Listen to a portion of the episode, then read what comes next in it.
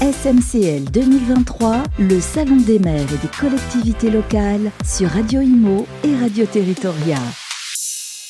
Et on se retrouve en direct du Salon des maires et des collectivités locales sur le plateau de Radio Imo et Radio Territoria avec un invité assez euh, exceptionnel puisque c'est la première fois qu'on le reçoit. Philippe Beato, président de Loca Cuisine. Absolument, merci de me recevoir. Bonjour Philippe.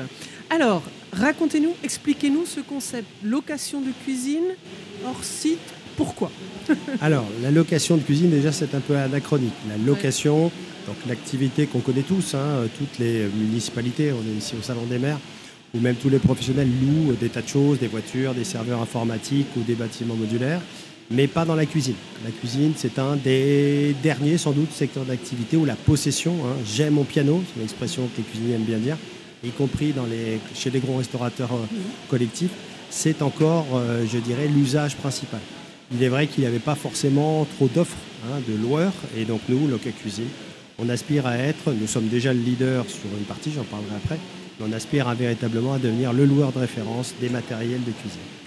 Alors vous avez fait des belles choses puisque euh, on a pu voir que vous avez, euh, c'est vous qui équipiez, qui équipez euh, les cuisines et qui servez du coup l'ensemble des repas du chantier de Notre-Dame. Absolument. là c'est une, c'est une belle devanture. C'est, quelque chose sur lequel on, est très fier. C'est un mécénat en plus, hein, c'est-à-dire qu'on est vraiment sur une démarche très très originale. Mais depuis 2019, quasiment quelques semaines après l'incendie, on s'est proposé pour euh, équiper euh, en mécénat. Et ce qui a été fait, le général Georgelin d'ailleurs, qui, a disparu il y a très peu de temps, a très vite embrayé et on est très fiers de ça. Bravo. Et vous le faites en partenariat aussi avec Sodexo qui Absolument, absolument. Sodexo offre, hein, dans le cadre d'un mécénat également, également tous les repas pour les 500 personnes qui depuis maintenant un peu plus de 3 ans et demi œuvrent sur ce magnifique chantier. Mais euh, du coup, euh, où, où, sont louées vos, euh, cuisines? Parce que c'est une société qui existe depuis très longtemps. Tout à fait, depuis, 96, depuis 1996. En fait, la location de cuisine, elle a trois principaux besoins. Les gens viennent à nous par rapport à trois principaux besoins.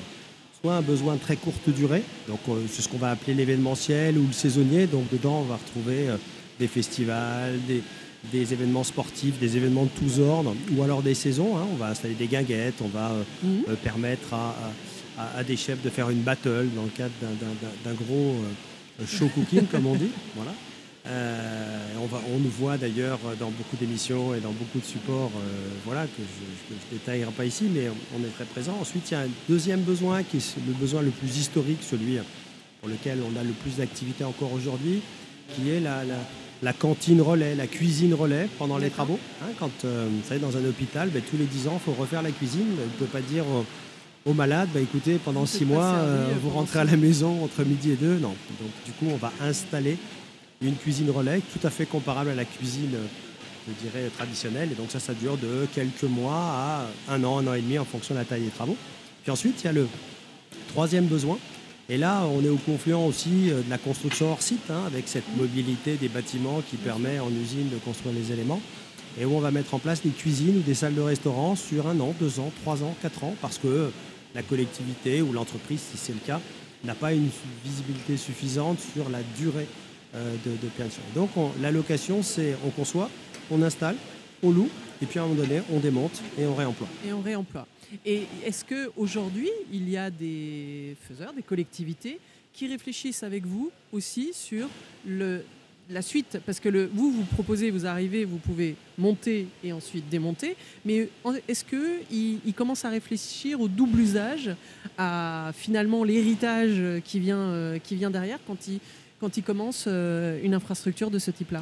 Alors de plus en plus de plus en plus, d'abord dans les critères de consultation, vous savez, la fameuse, le fameux marché public, dans lequel la part, la part du réemploi, du développement durable au sens très large, mais du réemploi est de plus en plus forte. Hein. Il y a quelques années, on était à 4, 5%, 5%. Aujourd'hui, on est à 10, 15, jusqu'à 20% de la notation qui est dessus. Donc ça, c'est les critères d'attribution. Mais ensuite, il y a une réelle volonté, hein, au-delà du marché public, de euh, s'assurer que ce qui est euh, mis en place aura un réemploi derrière. Alors nous, en tant que loueur, c'est extrêmement facile hein, de le démontrer puisque c'est l'essence même de notre activité Mhm. où euh, on va, alors j'aime bien dire ces phrases-là parce que c'est, on avait fait ce- cette simulation-là, un bâtiment modulaire ou bien un four qui va être utilisé aujourd'hui sur nos chantiers aura été peut-être pendant un an euh, dans une cuisine euh, d'une école à Carpentras. Euh, ensuite, elle va être pendant 15 jours sur la quinzaine de Roland Garros. Et puis, elle ira euh, dans le cadre de travaux d'un EHPAD à Dunkerque. Et puis, euh, voilà. Bon, je ne vais pas détailler là, vous, vous l'avez Mmh, compris. Bien sûr. Et donc les collectivités adorent travailler, notre développement euh, aussi passe par cela, par ce système de location dans lequel elles sont sûres Oui. d'avoir une filière pertinente, traçable, où l'ensemble de ces investissements vont permettre d'être réemployés et donc de participer, disons, à la, à la stratégie RSE, euh, pour faire simple, de la collectivité. Donc une très belle croissance cette année? Oui, oui, oui, 2000, euh, on, a, on a quasiment euh, doublé notre activité depuis 5 ans, mais c'est vrai que cette année, on est, on est à deux chiffres et on est à plus de 50% d'activité. Et ce qui, est, ce qui est très intéressant, c'est que c'est manifestement euh, extrêmement structurel. C'est un changement des usages. Oui, c'est un exactement. changement, c'est une compréhension de la proposition de valeur complète de ce que vous apportez finalement depuis. euh, Oui, puis depuis finalement, longtemps. finalement peut-être, allez, euh, disons-le, hein, une sorte d'alignement de ce Oui, secteur d'activité extrêmement important en France sur d'autres. hein. Mmh. Euh, à terme, je suis à peu près convaincu que la location pourra prendre 10% des besoins de- du, du matériel On voit, ou des apparaître, on bâtiments. voit apparaître euh, des locations de meubles pour dire bah, plutôt que aujourd'hui de, de racheter votre, euh, votre salon, bah, louer un salon et puis dans deux ans vous pouvez le changer et puis euh, Nous, nous sommes, là-dessus aidés par, par deux choses essentielles, mais c'est assez, ça peut être transverse à d'autres activités. D'abord, euh, très clairement, euh, post-Covid, ouais. euh, des changements sociétaux qui sont accélérés. Je ne détaille pas, parce que là, si- sinon, je vais, je vais dire ce que, ce que nous savons tous, c'est-à-dire une évolution à l'économie de l'usage globalement Bien sûr. Versus l'économie de la possession.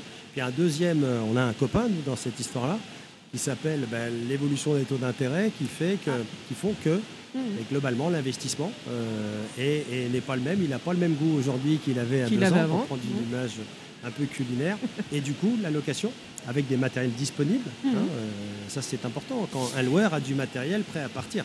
Mais c'est ça, c'est que en plus on vous sollicite, c'est euh, si le matériel est là, c'est quasiment immédiat. C'est-à-dire qu'on n'a pas besoin de construire, on n'a pas Non. besoin de commander, on n'a pas besoin de. Les, les- les délais, les délais d'installation, si on prend une, cuisine et une, et une salle de restaurant pour une école traditionnelle, euh, allez, pour 150 élèves dans notre beau pays, ce qui est le plus long, c'est la procédure d'appel d'offres.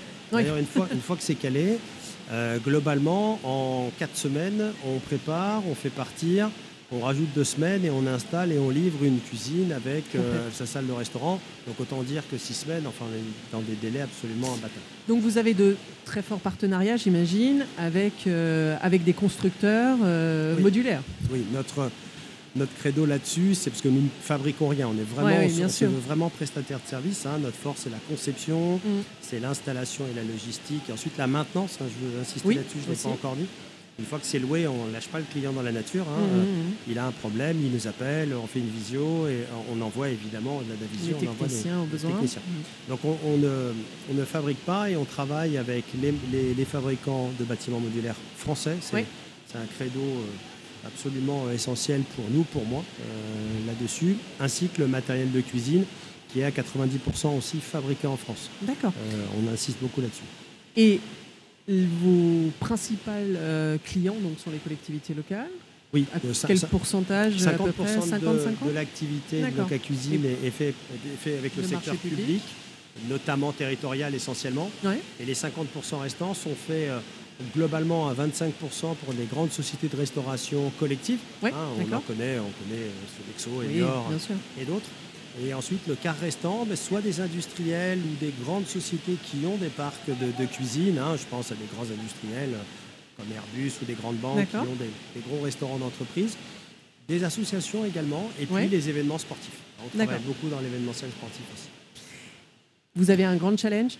Absolument. En 2024. 2024. en Vous 2000 sortez de la France? Voilà, en 2024, en 2024, on a, on a deux grands challenges principalement. D'abord dans l'événementiel sportif, euh, on, va, on va équiper euh, sur les sites de compétition euh, d'un grand événement sportif qui va avoir lieu à On l'été à Paris. pas, Voilà. mais, sais pas mais forcément on le droit d'aller imagine- plus loin, mais, Mais on imagine très voilà, bien. sachez que ben, voilà, les, les- les plats qui seront servis dans les sites de compétition ne sera pas très loin. Et puis euh, l'internationalisation aussi avec des activités en Belgique, en Suisse, sur laquelle nous nous développons déjà depuis quelques années et, plutôt à belle vitesse. Et puis, puis l'Espagne aussi, sur laquelle on a envie d'aller montrer ce qu'on sait faire.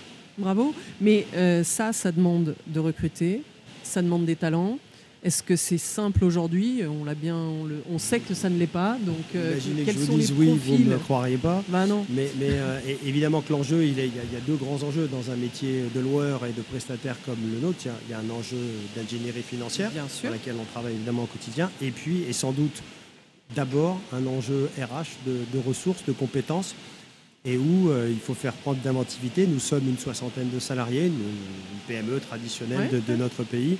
Et donc euh, là-dessus, c'est euh, donner du sens beaucoup. Hein. on sent bien que euh, cette notion de réemploi, d'économie de l'usage, nous facilite grandement. On nous dit souvent, 94% hein, des salariés, on a fait une enquête interne il n'y a pas longtemps, mhm. sont fiers de bosser chez nous et sans doute que le métier en tant que tel, cette capacité à, réutiliser le recyclage, l'économie circulaire, de participer. Finalement, vous faites partie de ces sociétés à impact. Oui. Et, euh, absolument. Et avec, euh, vous avez une politique de RSE spécifique. Oui. En plus, euh, bien sûr, on, est, on est par définition assez vertueux puisqu'on réutilise. Je ne reviens pas dessus mais on fait extrêmement attention, hein, puisqu'on se déplace beaucoup, on déplace bah des, mmh. grandes quantités, des mmh. bâtiments, etc on fait aujourd'hui, on a un objectif de, de, faire rouler les camions à 100% avec du carburant de colza français.